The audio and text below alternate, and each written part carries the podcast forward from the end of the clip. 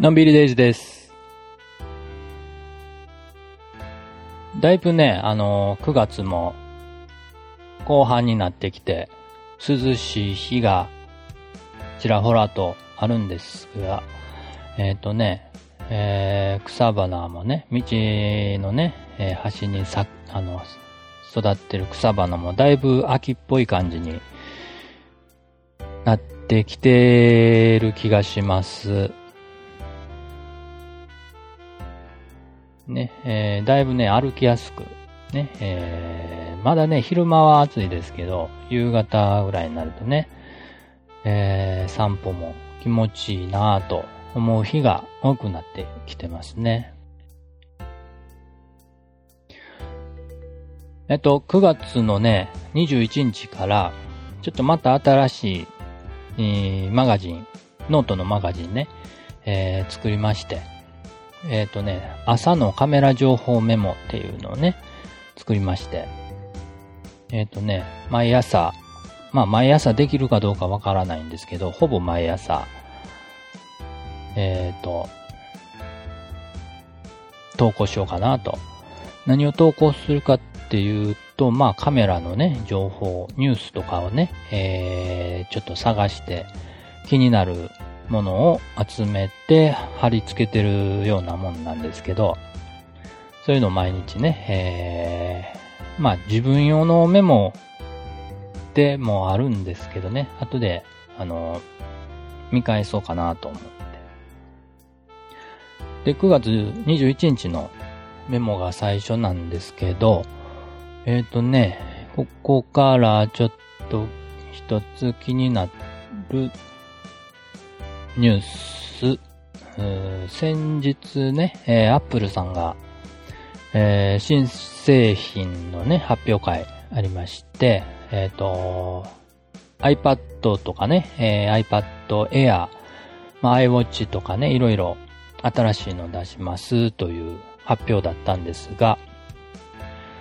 えっ、と、その中でね、えー私が気になってるのは iPad で、えっ、と、今回2種類、iPad Air と iPad 2種類出たんですが、これがね、どう違うのかなというふうに気になってたんですよ。で、IT メディアモバイルっていうね、サイトが、あー記事を出してまして、えっとね、違いをね、比較してくれて、うん。まず何が違うのか。まあ、チップがね、えー、違いますよね。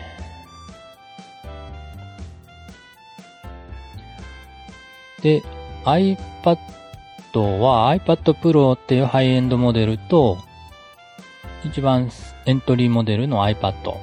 その間にミッドレンジで iPad Air があるっていうことでね、そうなんですね。これも順番、上上下関係全然知らなかったんですけど、iPad Pro が一番上にあって、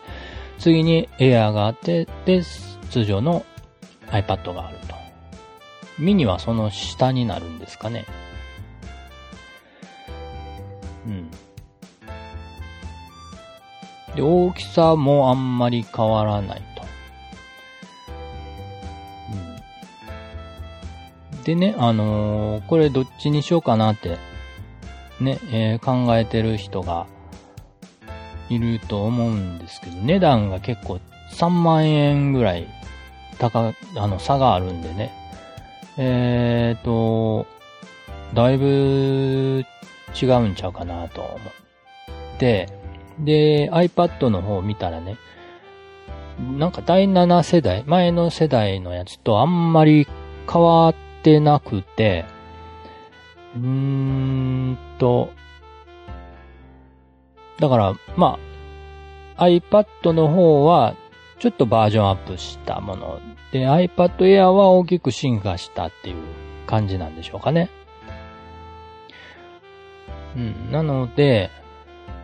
どうなんですかね。iPad 買うっていう人は、ね、もしあれやったらね、あの、前の世代の方が、お安く使えるんであればそっちを選ぶっていう方法もなきにしもあらず。ですが、まあ、どっちかって言うとやっぱりエアーの方が、ね、えー、どうせね、えー、使うんであればそっちの方がいいんじゃないかなと思ったんですがね。まあその値段の差がね、出せるのかっていうところではありますけどね。うん。どうですかね。もうね、だいぶ進化して、パソコン、ノートパソコンの代わりになるぐらいに使えるようになってきてるのかなと。まだね、iPad を使ったことなくて、その辺のことをね、えー、ちょっと気になってはいるんですが、そろそろね、ibimac の、iMac じゃない、えっ、ー、と、MacBook Air。うちあの、MacBook Air ね、ノートパソコン MacBook Air なんですが、結構古いんで、もうそろそろ新しいのが来ないと、ね、えー、ちょっと重たいなと思ってるんでね、えー、iPad の方に行くのか、MacBook のままになるのかっていうところでね、普段の作業は、あの、デスクトップの Mac で作業してるんで、えー、それやったらもうね、あの、iPad でええんちゃうかなと思ってるんですけど、ね、そのあたり、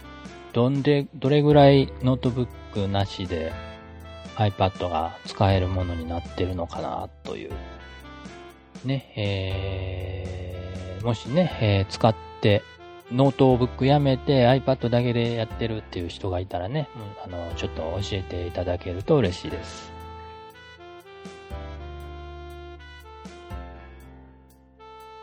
はい。ということで、えー、朝のカメラ情報メモ9月21日からのお話でした。今日も元気に楽しくのんびりデイズでした。